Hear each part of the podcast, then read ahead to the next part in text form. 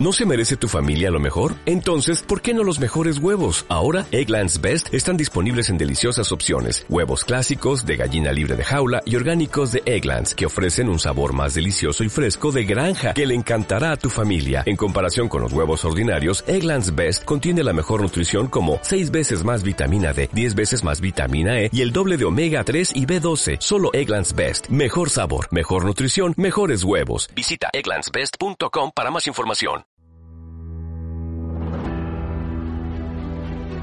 Historia de una época con Javier García Isaac.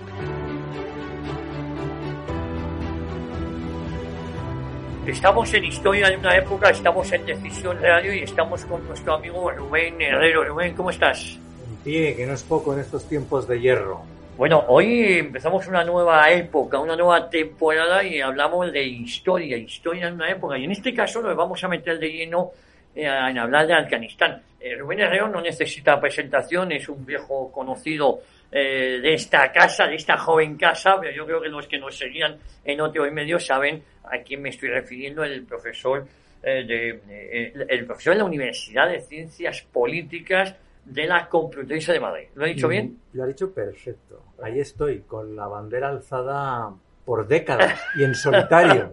Eh, bueno, eh, es verdad que en solitario, pero con el cariño hay muchos alumnos, ¿no? Sí, sí, hay muchos alumnos de, de todo signo, porque en definitiva luego pues se establece una cierta relación cordial con los alumnos.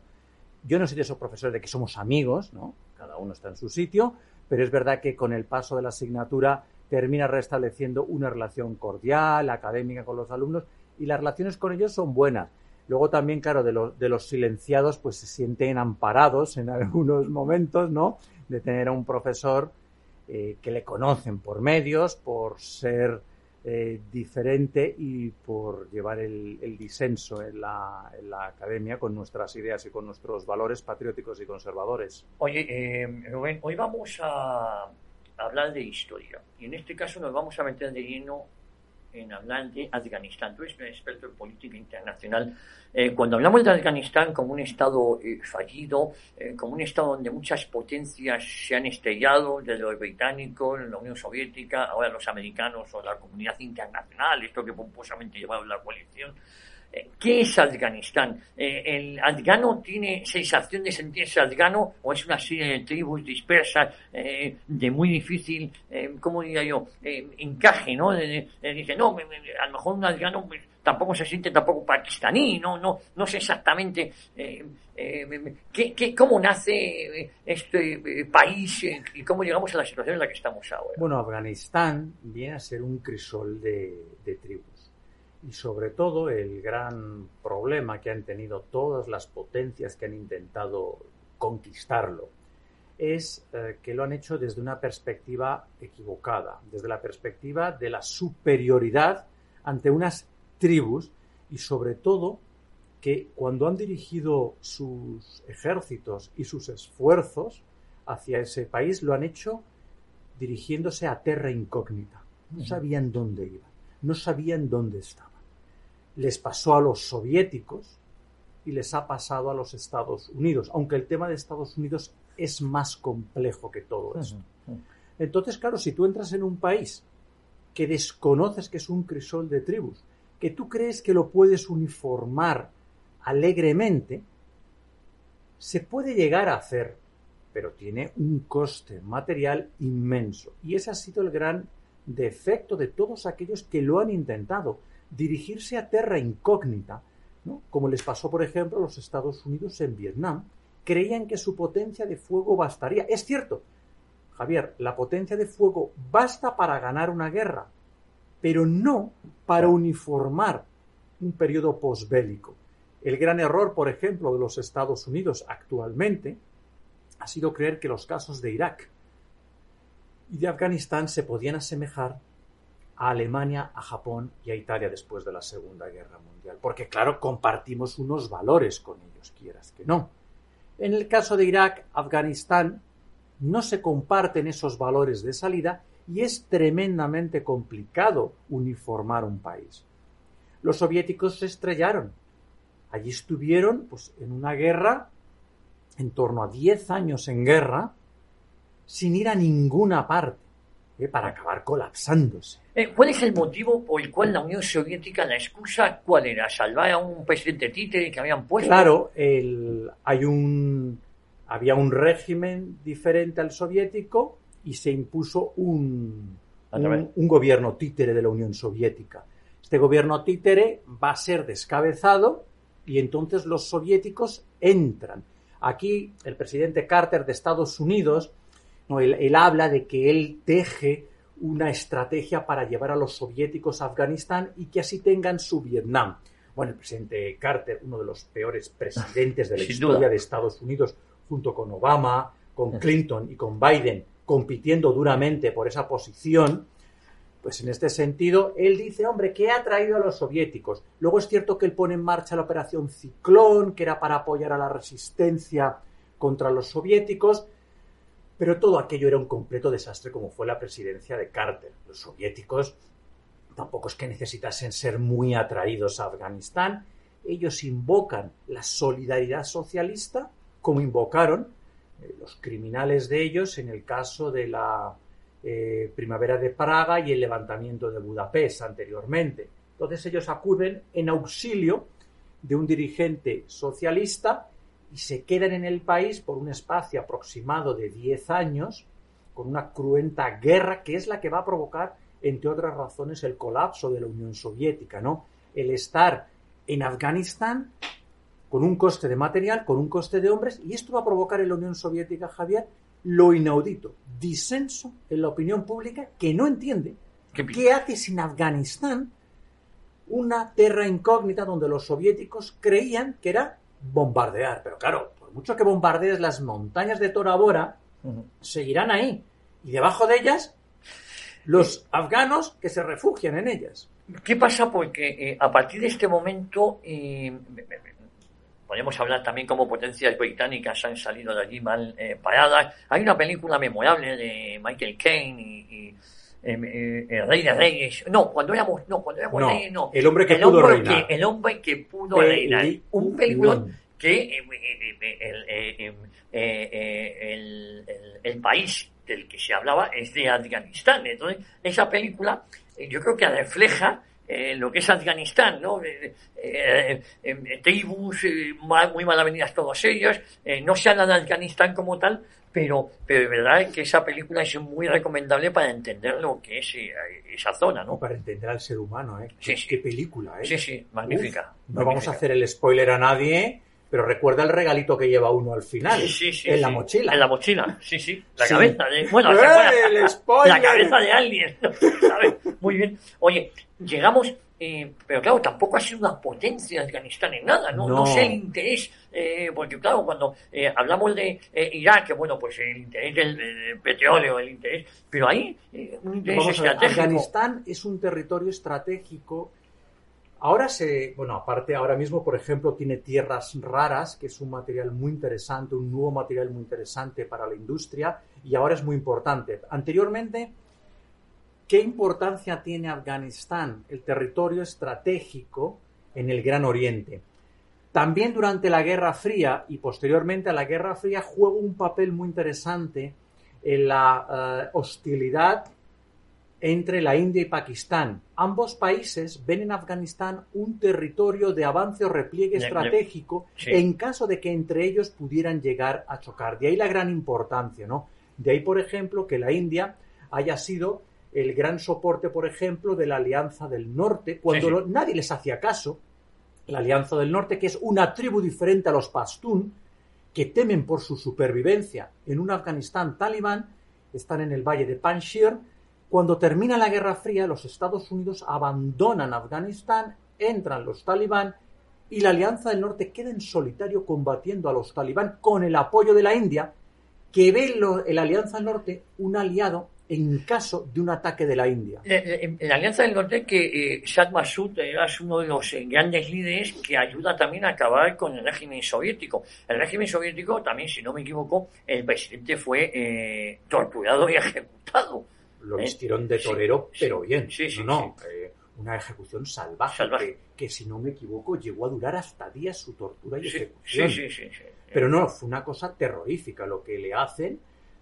Eh, pero fíjate cómo este señor bueno, este criminal como todos los socialistas, aguantó sin casi soporte soviético defendiendo Kabul por años todavía. Sí, sí. O sea, aguanta de aquella manera y al final, claro, se le echan encima. Claro, se le echan encima a todos, no solo los talibanes, porque la Alianza del Norte también participa en el derrocamiento del comunismo. Claro, es que la Alianza del Norte de Masud es, vamos a decirlo, mm, anti-extranjeros Sí.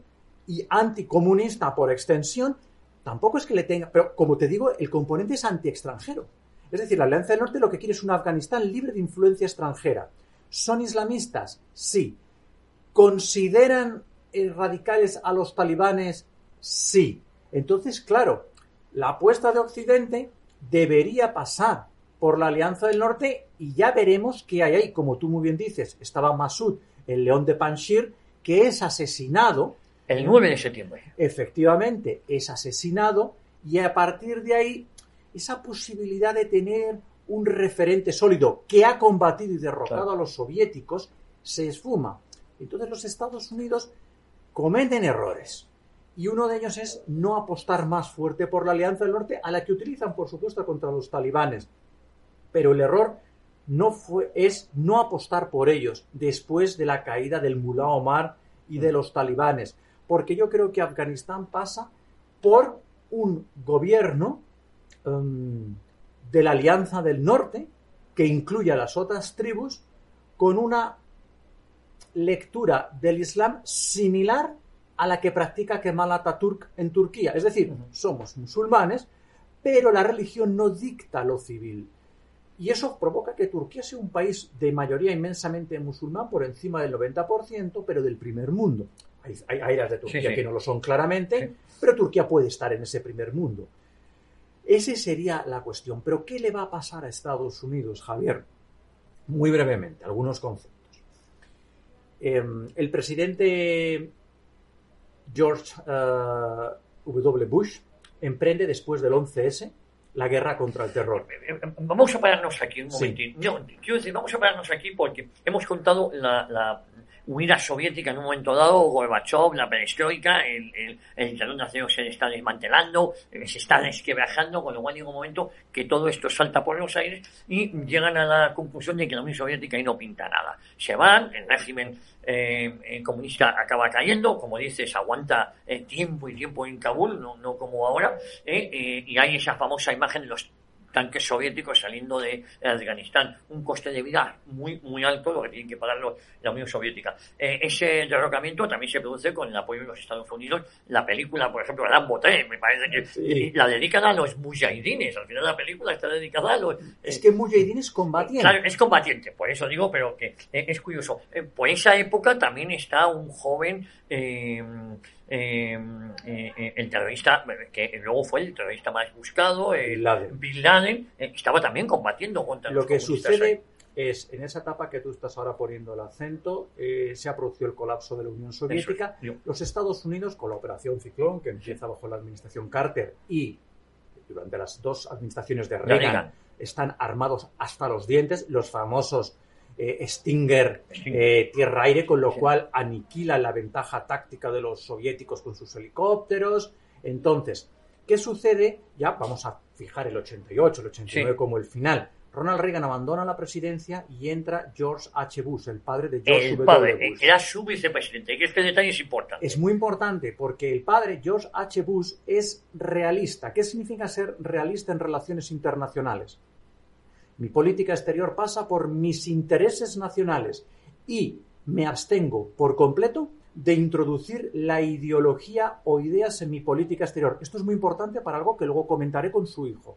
Por tanto, el presidente George H. Bush dice, Guerra Fría terminada. Afganistán deja de ser un territorio relevante, que tampoco es que lo considerasen tanto, más que como Sí. un pudridero de los soviéticos. Para ellos no tienen el menor interés en quedarse ni en gobernarlo, porque George H. Bush dice, no tengo el menor interés en Afganistán, como tampoco tuvo el menor interés en Irak. En Irak. La primera guerra de Irak Sí, sí, llega hasta Kuwait, recupera Kuwait, recupera Kuwait y le dice el general Svarkov, 300 kilómetros de Bagdad, sin oposición, y dice George H. Bush, misión cumplida, Sí, nos replegamos. ¿Por qué?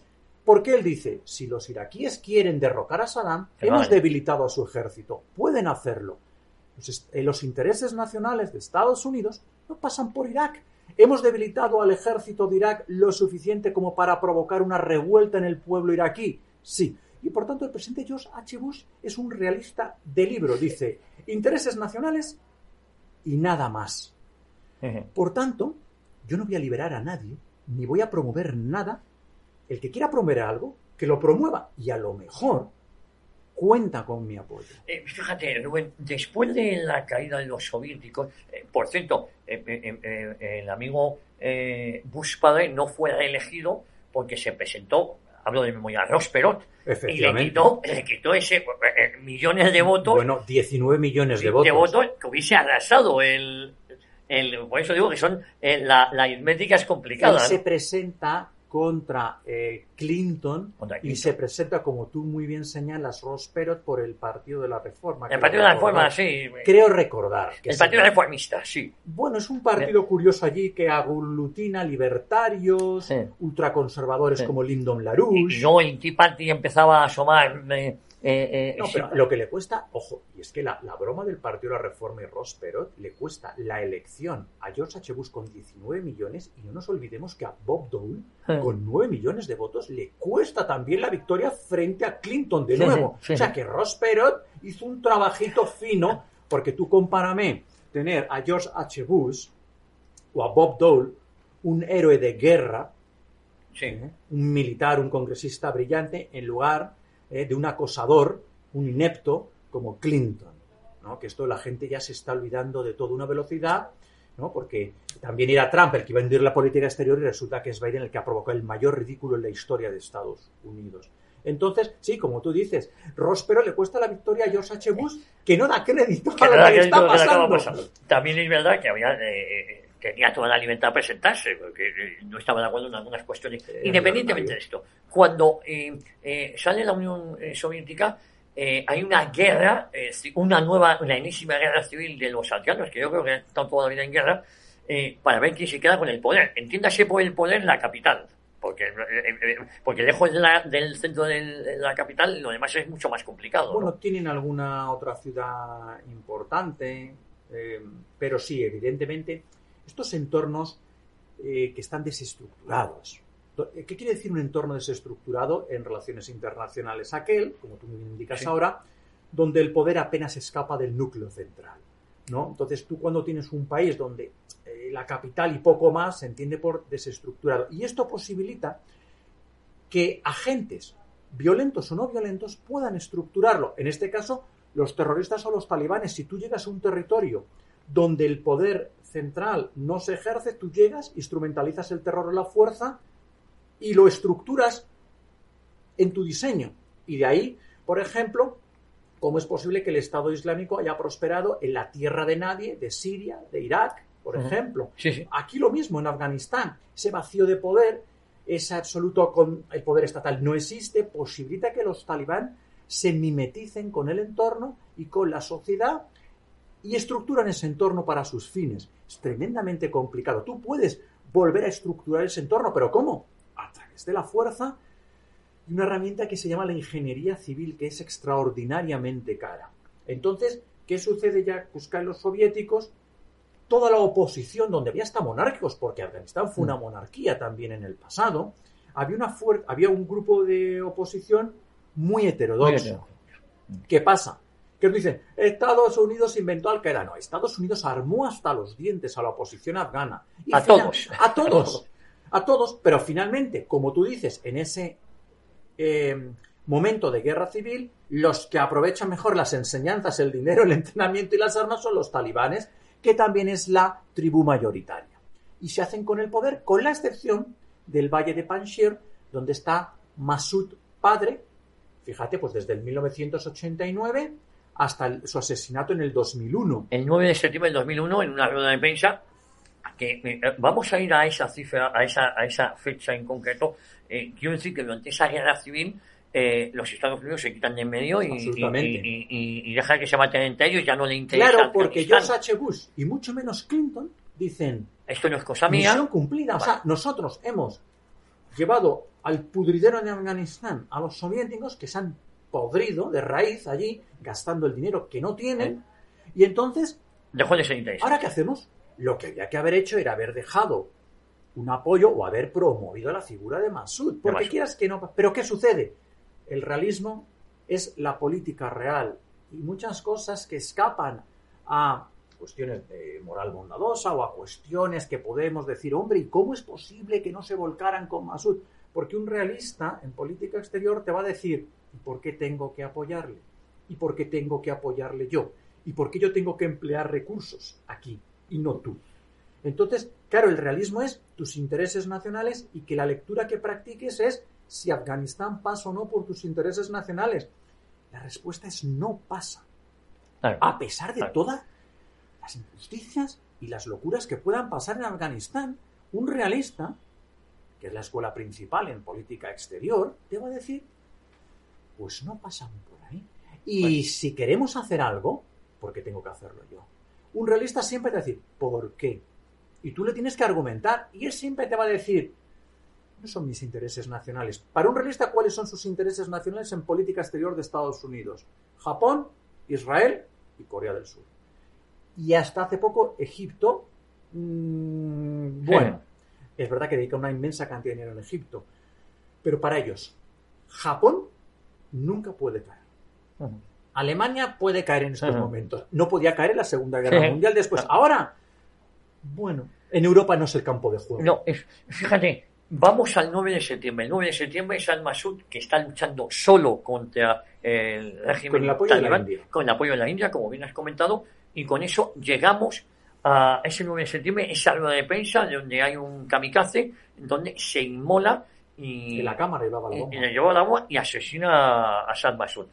Digo que es curioso porque luego viene Al Qaeda el 11 de septiembre, lo de las Torres Gemelas que todos conocemos, pero no fue una muerte. eh, yo creo que fue planificado todo. Primero descabezar a la oposición y luego atacar a Estados Unidos. Sí, claro. Porque a partir de ese momento, y a pesar de la buena relación que habían tenido eh, eh, todos los eh, la oposición eh, afgana con los Estados Unidos, el régimen talibán eh, eh, eh, considera que Estados Unidos es el origen del mal. Como estamos en modo cinematográfico, yo Sí. he escrito algún artículo y hablo de la amenaza fantasma durante las dos administraciones del acosador de William. Jefferson Clinton. Clinton. eh, él está más preocupado por su proceso de impeachment y su, y su debate, interpelación con la opinión pública y los poderes públicos. Es un presidente que dedica sus energías y su potencia política a defenderse de la cascada de acusaciones de acoso, habría que entrar también en la posibilidad de la violación, y el proceso de impeachment. ¿Por qué dimitió Nixon? Porque no podía paralizar la política exterior de Estados Unidos. Pero este, en vez de dimitir, se queda dos administraciones enteritas. ¿Qué hace Al Qaeda? Pues muchas gracias. Ah, que miráis para otro lado. Maravilloso. El imperio en la sombra, la amenaza fantasma.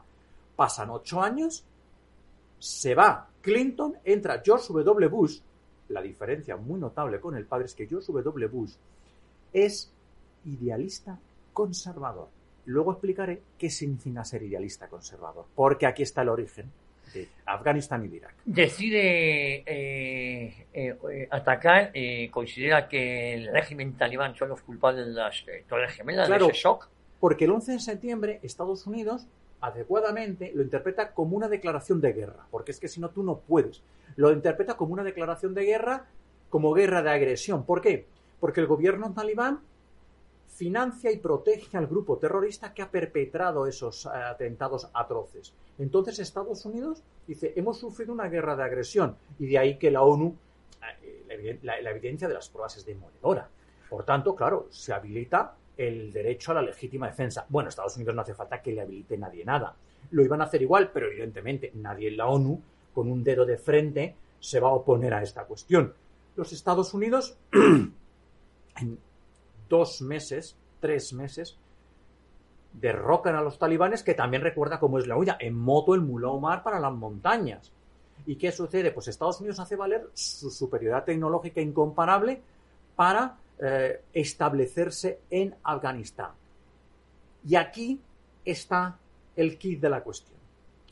Tú puedes decir, estamos en 2001, y luego tendremos 2003 la Segunda Guerra de Irak, porque el presidente Bush entiende que Saddam Hussein es una amenaza potencial para Estados Unidos y sus intereses nacionales. Y entonces el presidente George W. Bush invoca el concepto preemptive war, que es, juega mucho con el tecnicismo y dicen guerra anticipatoria, ¿no? Me, me anticipo a los hechos porque yo no puedo ponerme en modo inteligencia artificial y castigarte por algo que no has hecho, pero yo calculo que hay un concepto que me habilita a hacerlo. ¿Cuál es la diferencia en tanto en Afganistán como en Irak? Que una vez ganas, el presidente George W. Bush dice, la democracia se puede expandir. Ah, ¿Qué has hecho? Has cogido el manual del realista Sí. de Kissinger y has dicho, mi política exterior está influenciada por una idea, la expansión de la democracia. ¿Y qué son las ideas? Elementos subjetivos que, alo- que alteran los valores objetivos de los procesos de toma de decisión. Eh, todo esto está, por ejemplo, en mi libro que se llama La realidad inventada, que hoy estamos en Decisión Radio, y mi libro es El proceso de toma de decisiones en política exterior, precisamente. Entonces, esta cuestión, el presidente George W. Bush dice, la democracia se puede expandir, utilizando la fuerza, pero se puede expandir. Verán los valores de la democracia intrínsecos y lo aceptarán. Bueno, no está mal el punto de partida, pero ¿qué quieres? Necesitas potencia de fuego, ¿la tienes? Ingeniería civil, ¿qué es ingeniería civil? Crear instituciones fuertes, pero eso te lleva una generación ponte a pagar las instituciones fuertes, una generación, que era lo que estaban haciendo los Estados Unidos. ¿Y sabes quién miraba desde la barrera tranquilitos? ¡Ay, que nos hacen el trabajo! La Unión Europea, que ahora lloriquea y se queja y patalea. Es que si todo el mundo hubiese colaborado en la expansión de la democracia, tendríamos entornos estructurados. Claro, yo, te iba a decir, eh, es muy complicado porque eh, tú no puedes imponer un modelo, tu modelo de vida a una eh, población o a un país o a unas tribus que mm, eh, eso de ir a votar cada cuatro años o tal, y, y luego encima te apoyas también, eh, porque los niveles de corrupción hemos visto como el presidente afgano eh, con un helicóptero, maletas y maletas de Tuvieron dinero. que dejar un entierro Eh, del peso. Vamos, yo, yo hay cosas que uno mm, eh, eh, eh, que a lo mejor tampoco sabían la realidad de estos pueblos. Tú tampoco puedes imponer tu modelo de vida. A lo mejor su modelo de vida es otro, como se ha demostrado, porque ahí la huida tan precipitada, ese ridículo que se está haciendo después de 20 años, efectivamente, la Unión Europea es muy cómodo todo esto, pero bueno, la Unión Europea ha, subcontratado su seguridad también a la OTAN, entre ellos países como España, estamos recibiendo instrucciones a ver qué hacemos. Y luego has tocado de forma colateral, y yo creo que también es importante, eh, eh, eh, el Irak de Saddam Hussein representaba de verdad una amenaza eh, porque eh, eh, Al Qaeda también se la tenía jurada a Saddam Hussein. Cuando es ejecutado Saddam Hussein, Al Qaeda brinda. Está encantado de que lo hayan encargado porque, es decir, ahí hay un. un- un- Era, era una amenaza. Era una amenaza para la estabilidad de Oriente Próximo de acuerdo al diseño de Estados Unidos de acuerdo lo que diseño. debe ser Oriente Próximo. Ah, claro, es que el que interviene es Estados Claro, Unidos. claro, te digo, de cara a sus intereses, pero. Eh, eh, Saddam Hussein es un ataca un país dictador. peor del que. eh, Y yo ahí discrepo. Yo creo que Irak es mejor sin Saddam Hussein.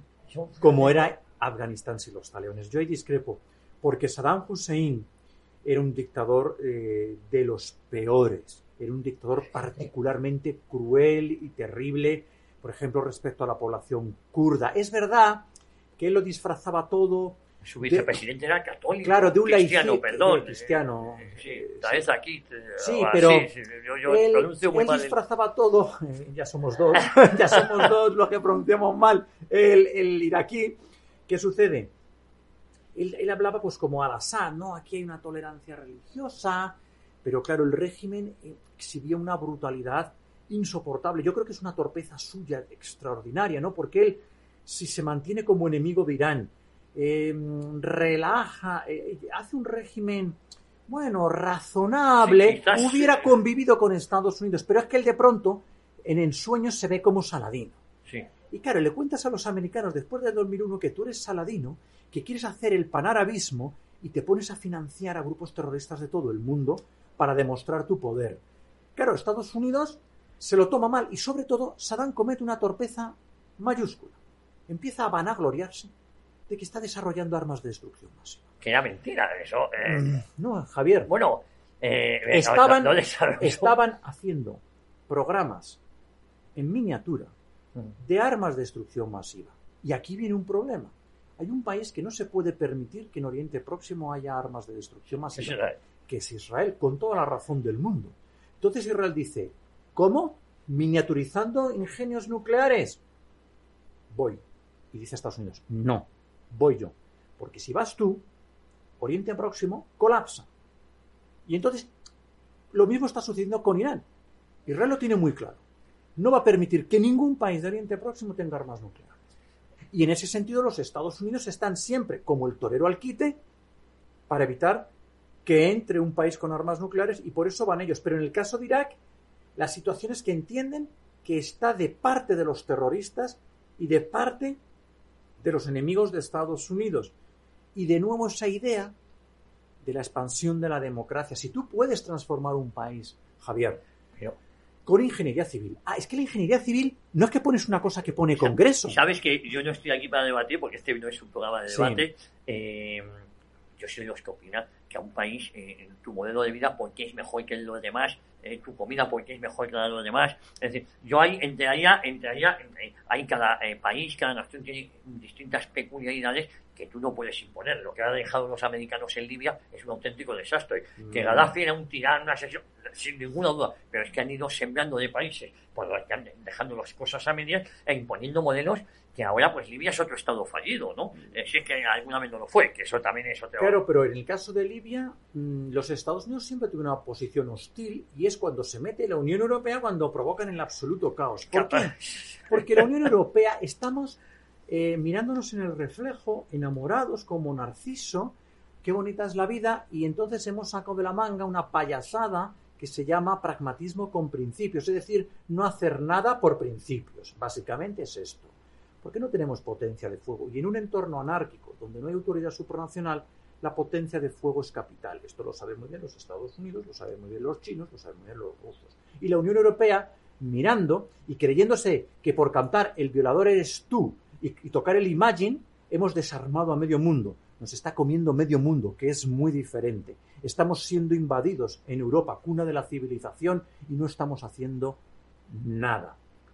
Y yo sí creo que se pueden introducir unas coordenadas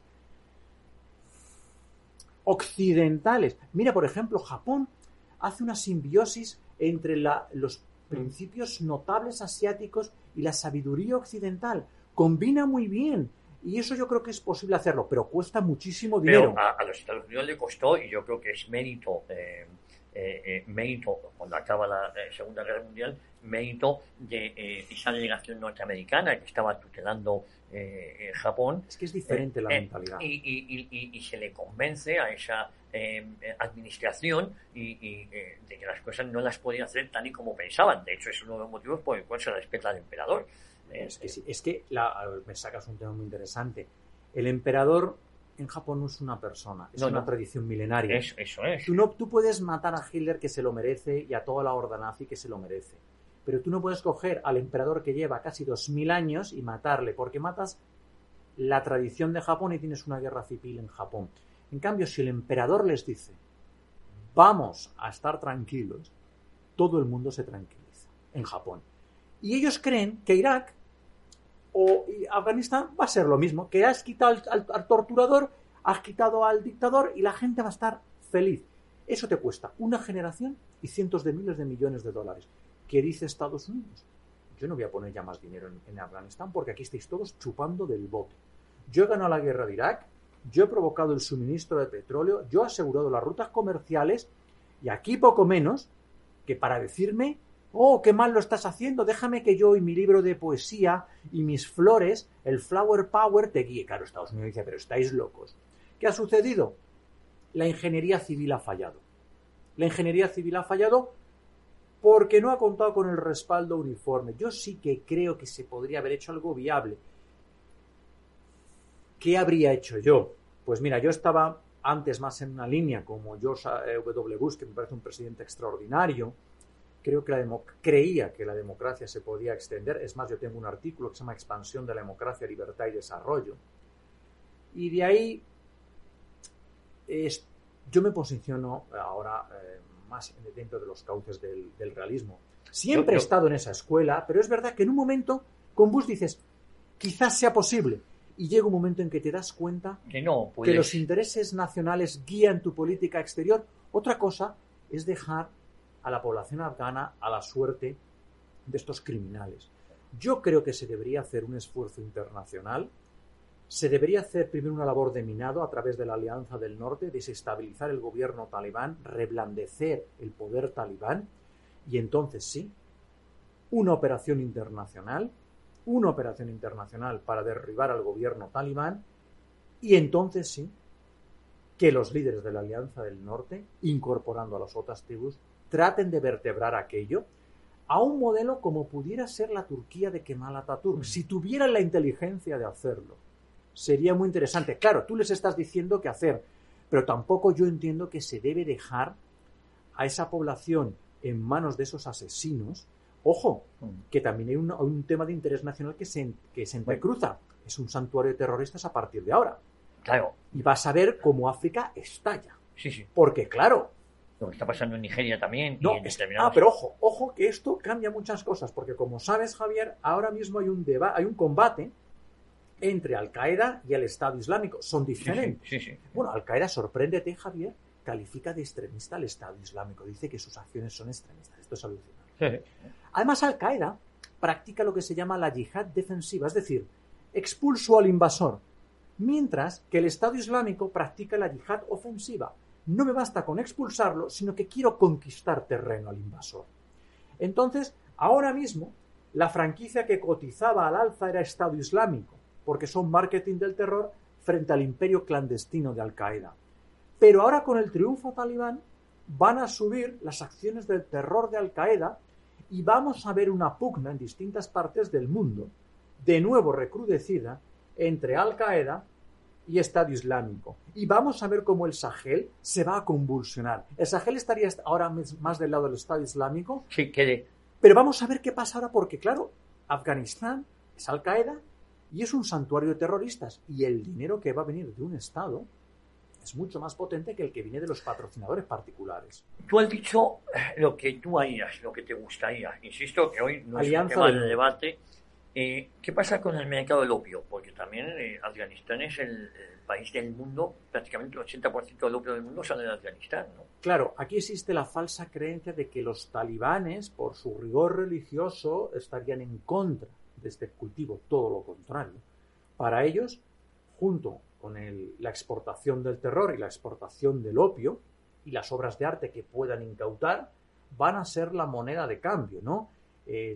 ahora mismo Afganistán, que había dado un paso hacia la modernidad, hay ciudades que habían avanzado hacia la modernidad, van a ser retrotraídas a una era oscura, ¿no? Y en ese sentido se quedan sin ingresos, porque claro, Afganistán deja de ser lo poco que pudiera ser un destino turístico, lo poco que pudiera ser, aunque iba creciendo, un destino para invertir en telecomunicaciones, en tierras raras, explorar otros recursos, podías hacer cosas.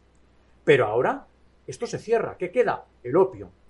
¿Y qué sucede? Que los talibán se han movido muy rápido para encontrar un socio comercial, la República Popular de China, que practica la política de la no injerencia. Es decir, dame el control de las tierras raras y no voy a entrar en tus actividades terroristas siempre y cuando no me afecte. Ellos tienen un problema con los ugures. Claro, porque ellos reprimen, tienen campos de concentración para musulmanes, que son los payasos que están aquí a favor de la República Popular de China parecen ignorarlo. La República Popular de China, una siniestra dictadura comunista, pero con dinero, que parece ser que aquí es la clave que lo cambia todo, como Arabia Saudí, tienen campos de concentración para los musulmanes. Campos de concentración, como los nazis, para entendernos. Esto lo digo para la progresía y la banda de payasos que tenemos aquí hablando de política internacional en España, ¿eh? alabando a los comunistas chinos, cuando lo que teníamos que estar haciendo todo el mundo era dejar de reconocerles y marcharnos con Taiwán. Y lo que habría que hacer, me estoy saliendo ya muchísimo del tema, es una liga de naciones, de democracias liberales, y el que no sea democracia liberal, adiós, muy buena. te vas a comer tu petróleo, te vas a comer tus comercios, te vas a comer tus plantas de manufacturación, y ya verás que pronto cambia. Pero volviendo al tema, volviendo al tema del opio que me planteabas, se va a incrementar exponencialmente, lo necesitan para sus finanzas lo necesitan para sus finanzas por completo. Ojo, el opio que no se había parado nunca. eh, eh, Nunca. Dice que incluso se había multiplicado en estos últimos 20 años. No, ¿eh? no, no. El, el opio nunca ha parado porque todo el mundo está contra el opio hasta que coge el dinero que viene del opio. ¿Qué sucede? Las partes que no controlaban los Estados Unidos, el cultivo del opio para generar dinero para combatir a los Estados Unidos. Los talibanes y el Estado Islámico necesitan dinero y van a recurrir a esto. ¿Y por qué esta política eh, eh, hubiese sido diferente, aunque hay que reconocer que Donald Trump también ya estaba negociando eh, su salida de Afganistán? Afganistán es una guerra muy impopular en, en, en los Estados Unidos, sobre todo cuando llegan los eh, féretros de los soldados caídos, pero eh, tampoco em, eh, hubiese cambiado mucho esta salida, esta huida en caso de estar el presidente Donald Trump en lugar de Biden. Completamente, porque el presidente Donald Trump tenía un cronograma para evacuar a la mayoría de los efectivos de Afganistán. Iba a dejar una fuerza disuasoria que impediría el avance de los talibanes más allá de algunas zonas que ya se dan de facto por perdidas. Es decir, el presidente Trump sabe que se tiene que ir de Afganistán, pero no como si ha ido Biden ordenando una descontrolada retirada. El presidente Trump, además, ahora te comentaré un aspecto muy diferente. Presidente Trump dice, veo un Afganistán dividido. Veo un Afganistán con una parte talibán y una parte pro-occidental. Y tú eliges en qué parte estarás. Yo velaré por la seguridad de la parte modernizada de Afganistán y la parte no modernizada, bueno, pues deberán ser ellos los que quieran adherirse. Pero yo dejaré siempre una fuerza disuasoria en Afganistán, de tal manera que los talibanes nunca se adentrarán en la parte, vamos a llamarla la parte modernizada, la parte que tiene un gobierno pro-occidental. Claro, la esperanza de Trump también es que ese gobierno deje de ser tan corrupto. Y además el presidente Trump tiene credibilidad en el uso de la fuerza. Es decir, el presidente Trump iba a decir, yo me voy, dejo una fuerza disuasoria. Si os atrevéis a atacar aún de permanecer esa fuerza disuasoria, volveré y os borraré de la faz de la tierra. Y la gente sabe que el presidente Trump lo haría. Es decir, estoy dispuesto a usar la fuerza de forma desproporcionada y quirúrgica si los intereses de Estados Unidos en Afganistán se ven comprometidos. Es decir, no es que permanezco, es que estoy dispuesto a utilizar la fuerza de forma desproporcionada y quirúrgica. Esto es la, la doctrina de Eisenhower del de la, el empleo de la fuerza Mm. masiva. La doctrina de la fuerza Mm. masiva de Eisenhower, que luego Reagan va a utilizar la paz a través de la fuerza, La fuerza. George W. Bush paz a través de la primacía, y el presidente Trump lo que dice es, yo me voy, ya no puedo seguir más tiempo con, ese, mm, con esos efectivos en Afganistán, pero eso sí, sabed los talibanes que si incumplís el acuerdo que ahora firmamos, utilizaré la fuerza de forma quirúrgica contra vosotros. Y sabéis que lo voy a hacer, porque precisamente, ¿eh? ¿por qué los coreanos del norte dan un paso o dan 20 pasos atrás con Trump? Porque saben que Trump está dispuesto a invadirles. Y saben que lo hace. Acuérdate que uno de los primeros hitos del presidente Trump en eh, Afganistán fue lanzar una bomba eh, mm, de potencia inusitada. Sí. eh, que, ¿sabes cuál era uno de los objetivos? Primero, intimidar a los talibanes, decir, ojo al dato que yo no soy Obama, yo utilizo la fuerza, yo no consiento el terror, y, y era una bomba que tenía una capacidad de penetración subterránea muy importante, diciendo a los talibanes, se os pueden acabar los santuarios bajo tierra y también decírselo a los coreanos del norte, tengo un arma capaz de sortear las defensas subterráneas. Y esto es como comienza. ¿Y qué ha pasado con el presidente Trump en política exterior? Que no se ha movido ni el aire, Javier. ¿Por qué?